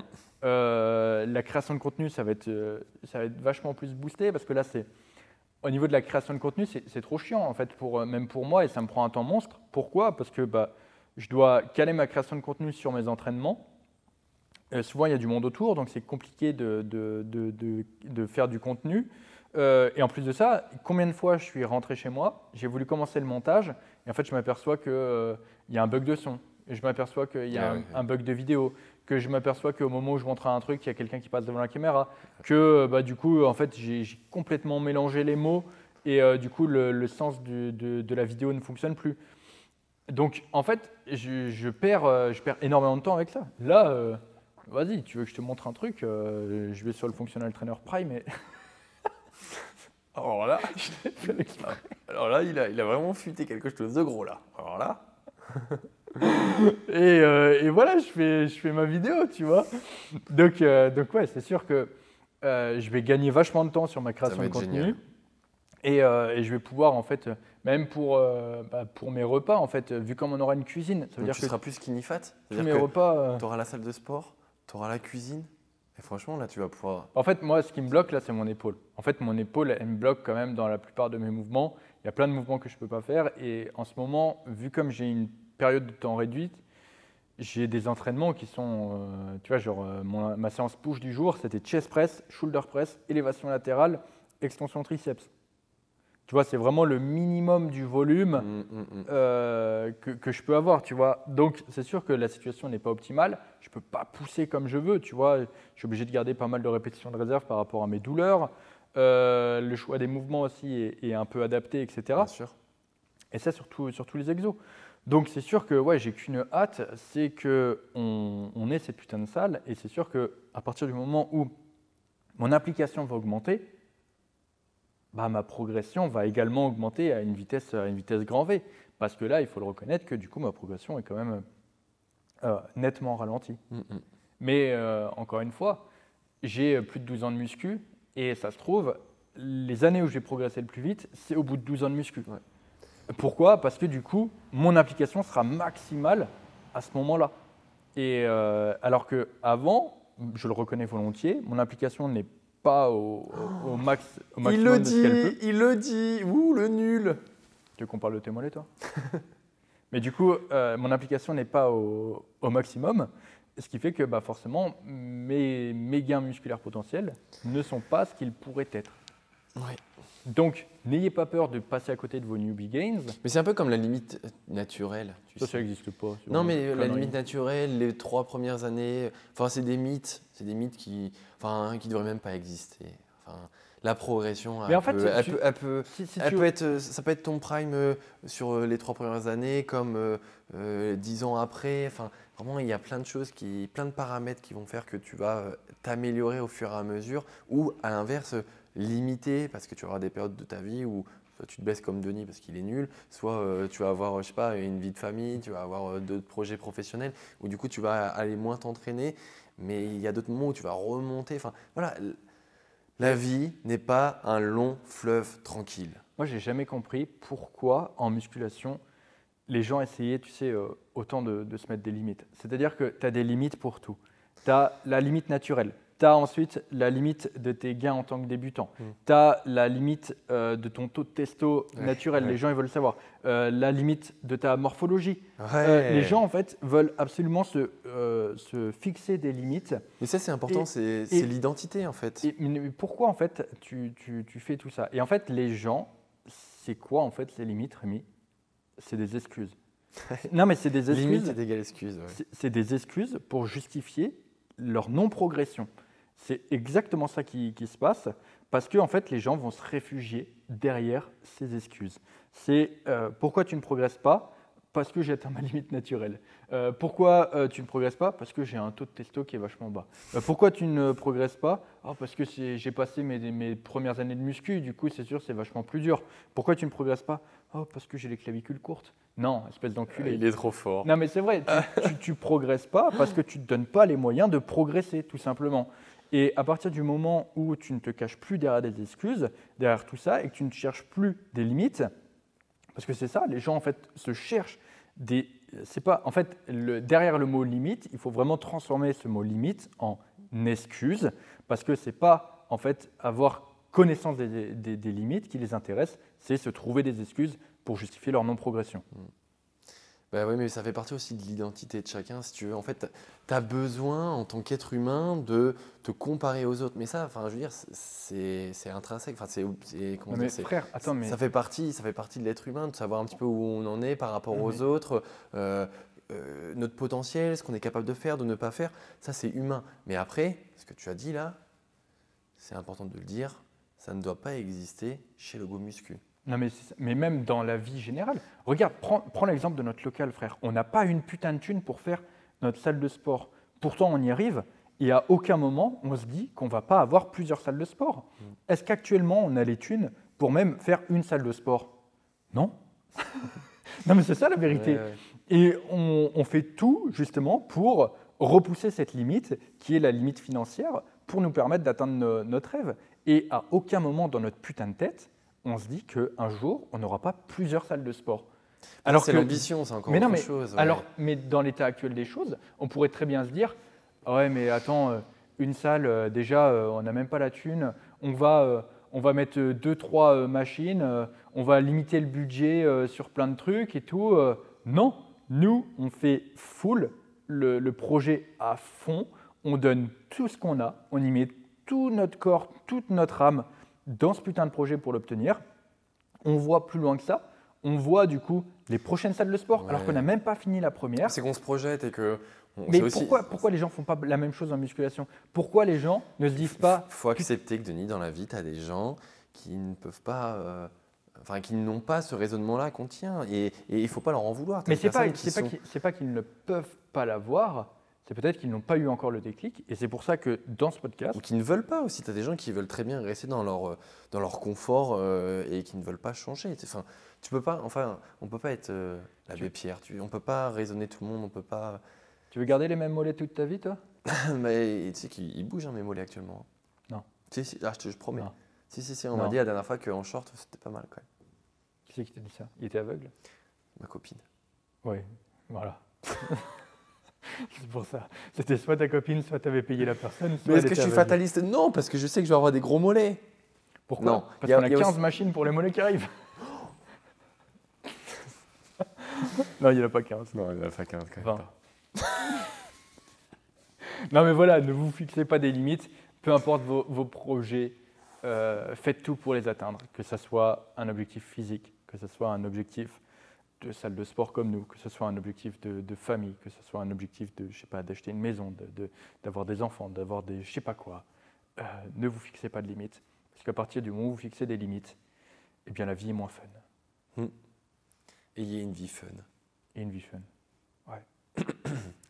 Mon deux, est-ce qu'on clôturerait pas ce podcast? Parce que j'ai un mal de chien aux fesses. La céleri, la life fitness, elle est bien, mais en fait, euh, c'est pas non plus euh, le truc où je passerai ma vie dessus, quoi. Ok, bon, on va faire trois questions de plus dans ce podcast. Exceptionnellement, c'est parti. T'es bien, toi, dessus? Non. Me pousse pas trop, je vais me péter la gueule. Bon, euh, du coup, si tu es skinny fat, parce que c'est ça, Ouais, on, on, a- va refaire la petite checklist. on fait une petite, on fait une petite conclusion. Si tu le es, skinny fat, non, si- déjà, si tu es skinny fat, c'est que tu as fait de la merde dans le passé. La première étape, c'est l'acceptation. Ne dis pas, oui, c'est la faute de un tel, machin et tout. ne dis pas même que t'es skinny fat. À Voilà. partir du moment où tu poses euh, le constat que toi, tu te dis je suis skinny fat, Voilà, Ça non, va dis- pas. dis-toi, dis-toi juste, j'ai un body fat qui est un peu trop élevé. dis-toi dis-toi que tu veux changer. Dis-toi que tu veux changer de Et, physique. et- et après, tu te dis, parce que j'ai fait de la merde dans le passé. C'est le résultat de mes conséquences. Enfin, c'est le résultat des C'est le actions. reflet de- de mes habitudes. Voilà. Ensuite, tu te dis, bon, euh, pourquoi je suis comme ça Et là, tu fais une, une petite liste. Parce que je mange comme de la merde. Parce que je ne- j'ai une dépense énergétique de merde. Parce, Parce que je dors ne mal. vais pas à la muscu. Parce que je dors mal. Parce que je bouffe des gâteaux toute la journée. Parce que euh, je joue au- à la console toute la journée. Parce que voilà, tu fais une petite liste. Et ensuite, tu trouves un point d'équilibre pour rectifier tout ça. On te Euh, dit pas de arrêter de jouer à la musculation, de arrêter jouer d'arrêter de jouer euh, aux jeux vidéo. On te dit juste compromis. Est-ce que tu peux pas réduire un petit peu ton temps de jeux vidéo pour peut-être mieux dormir ou aller marcher ou aller faire une séance de sport? Voilà, c'est juste une histoire de mets en place Oui, des ça, choses mais- concrètes que tu écris pour voir l'évolution que ça peut avoir. Mais même, il y a des choses que tu peux faire euh, en même temps. Tu vois, genre, il y a des gens, euh, par exemple, ils ne jouent pas aux jeux vidéo, mais ils regardent des gens qui jouent aux vidéos. Tu sais, les streams, machin. et ouais. Tu peux très bien regarder tes streams en, en allant marcher dehors. Tu peux très bien faire des choses comme ça. Tu vois, tu peux. Par contre, tu ne regardes pas les streams quand tu es à la salle de sport. Voilà, non, tu regardes pas les streams quand tu es à la salle de sport. Euh, tu peux aussi les regarder quand tu fais à manger, quand tu te prépares à manger. Tu peux faire, tu vois, il y a des choses aussi qui, qui peuvent s'additionner et se faire en même temps. Dans le sens où, est-ce que tu es obligé de rester au fond de ton plumard quand tu regardes des vidéos? C'est ça le truc. Est-ce que tu peux pas aller écouter euh, Donc, le magnifique podcast du Zéro RIR en marchant? Exactement. Il y, a- il y plein de choses que, que tu peux mettre en place, mais en tout cas, voilà, il faut que tu dresses la liste et que tu cherches à modifier chacun des points. Comme on l'a dit, ne cherche pas à tout faire d'un coup, fais-le plutôt progressivement. Ensuite, du coup, donc, priorise aussi ton objectif. Est-ce que tu veux euh, avoir tes abdos? Est-ce que du coup tu veux euh, être massif? Euh, Priorise parce que tu pourras très certainement pas faire les, les deux en même temps. Ensuite, op- optimise. Essaye du coup de, de mettre en place une maintenance calorique. De toute façon, au début, il va falloir que tu euh, bah, forcément passes par la case maintenance calorique pour savoir où tu en es euh, pour ton surplus. Et puis même ou pour voir, parce que si tu n'as jamais traqué tes calories, si tu ne sais pas euh, ce qu'il faut concrètement que tu, ce, ce que, enfin, ce que tu dois manger, si tu ne sais pas concrètement ce que tu dois manger, bah, passe déjà par OK, j'ai trouvé un calculateur sur internet, il me dit que je dois être à euh, 2400 euh, au niveau de ma maintenance, et bah ok, je me mets à 2400, paf, et je vois, j'observe, j'observe mes pesées, j'observe un petit peu comment Voilà. euh, mon corps se comporte. Euh, Est-ce que je prends du poids? Bah, C'est que je suis pas à maintenance. Est-ce que je perds du poids? C'est que je suis pas à maintenance. Est-ce que mon poids ne bouge pas? Ok, je suis à maintenance. Et à partir de là, tu te dis, est-ce que ce que je mange, ça me convient? Ou est-ce que euh, je ne mettrai pas en place un léger déficit calorique comme on le disait? À ce moment-là, bah, une fois que tu as trouvé ta maintenance, paf, tu réduis mais d'un tout petit peu. Enfin, l'ordre, tu vois, c'est tu mets du coup en place euh, bah, du coup ce qu'on a dit, les changements. Donc, tu commences à aller à la salle, tu fais peut-être euh, tes streams, en- enfin, tu regardes tes streams en cuisinant, etc. Tu, en fait, tu changes tes habitudes de vie Mm. par rapport à ça. Donc, tu commences à cuisiner, tu commences à aller à la salle, tu commences peut-être progressivement à faire euh, quelques, quelques steps, enfin, ou peut-être pas forcément à t'imposer des steps, mais à, à essayer de faire attention à tes steps. euh, donc, euh, juste les, les traquer pour savoir à peu près à combien tu en as. Donne-toi Euh, un objectif. Voilà. Donne-toi un objectif, dis-toi, ok, euh, j'ai jamais marché, j'ai pas envie de faire un truc trop haut. Je sais pas, coupe la poire en deux, tu te dis, je vais faire euh, 5000 pas, mais c'est 5000 pas où je sais que tous les jours, je vais faire 5000 pas. Oui, mais on a dit, frère, de le faire progressivement. Donc, euh, Ben oui, mais tu commences par 5000 pas, et après, si tu aimes ça et que tu as le temps, paf, tu montes à 6000, 7000, 8000. Oui, c'est ça. Mais du coup, une fois que tu as mis ça euh, en place, cherche enfin, mets-toi à maintenance calorique. Ensuite, une fois que tu es à maintenance calorique, reste-y sur quelques semaines. Comme on a dit, euh, Observe tes pesées. voilà, ça se trouve, tu peux avoir un, une- une chan- un changement de composition corporelle euh, qui fonctionne très bien Et qui en étant en, maintenance calorique. Après, si jamais, bah, euh, au bout de voilà, 10-12 semaines de maintenance calorique, tu observes que le- ton corps ne bouge plus trop, à ce moment-là, en fonction de tes résultats, soit tu es suffisamment sec, tu pars du coup sur un surplus, soit tu n'es pas euh, suffisamment sec à ton goût et tu pars sur un léger déficit. Et tu continues comme ça. Mais ne fais pas tout d'un coup, mets en place progressivement et tu verras que ça va très bien se passer. Et prends le temps d'arriver sur ces paliers-là, parce qu'on ne le dit jamais assez, mais quand tu fais euh, euh, un maintien calorique, euh, laisse-toi du temps. Denis disait quelques semaines, ben ouais, ça peut être aussi quelques mois. Enfin, je veux dire, il n'y a pas de, durée précise. Tu vois un petit peu au niveau des données que tu récoltes, et ensuite, si tu mets en place un déficit, ben, même chose, tu laisses le temps faire. Tu ne te dis pas, ouais, j'attends 4 jours, ou j'attends une semaine, et si j'ai pas perdu de poids, paf, je remets un coup au niveau du, des calories. Laisse les choses se faire et prends le temps d'y aller progressivement. Surtout quand tu n'as pas fait grand-chose avant, que tu n'as pas mis le pied à la salle de sport, etc. Oui, parce que là, déjà, ne serait-ce que avant de te mettre à maintenance calorique, le fait de mettre en place un programme d'entraînement, le fait de commencer à cuisiner, le fait de commencer à faire attention à ton sommeil, c'est déjà quelque chose qui peut prendre plusieurs mois. hein. Ouais, c'est ce qu'on appelle l'adhérence, l'adhérence à la programmation. Il faut que tu puisses te sentir bien là-dedans et que tu puisses euh, te sentir évoluer. Parce que si tu prends une programmation euh, hyper hardcore, bah, comme on le disait, tu vas pas forcément la tenir. Par contre, si tu y vas petit à petit, que tu incrémentes les choses, bah, peut-être que tu vas euh, y arriver. Enfin, tu es sûr, c'est sûr que tu vas y arriver. Et puis après, sois patient. Sois patient, René. Sois patient, René. Trop longtemps que ça dure Bref, on a fait le tour, mon frère. On a bien fait le tour. Je pense qu'on peut conclure ce podcast. Je ne sais pas combien de temps il a, il a duré. Je ne sais pas non plus. On va aller voir pour des cuisines, nous, et pour du sol. C'est l'objectif. C'est l'objectif. Donc, Parce euh, qu'on on s'est quand même lâchement euh, délesté de la peinture des machines. hein, quand même, on s'est dit non, non, là, pas possible. c'est pas la priorité. C'est pas la pri- priorité. Peut-être que. Si on fait un ordre des priorités, c'est pas, pas la priorité. C'est-à-dire que si on le fait pas maintenant, j'ai bien peur que on le fasse pas. Bah si, quand on aura trouvé une cuisine et tout, euh, et, que, et que ça pourra potentiellement devenir la priorité et que les machines, quand le seul on ne truc, ferme pas. quand le seul truc qu'on aura à foutre, ça sera la peinture, ouais, à ce moment-là, on pourra le faire. Dites-nous en commentaire. Non, pariez en commentaire si on va peindre ou pas les machines dans les prochaines semaines.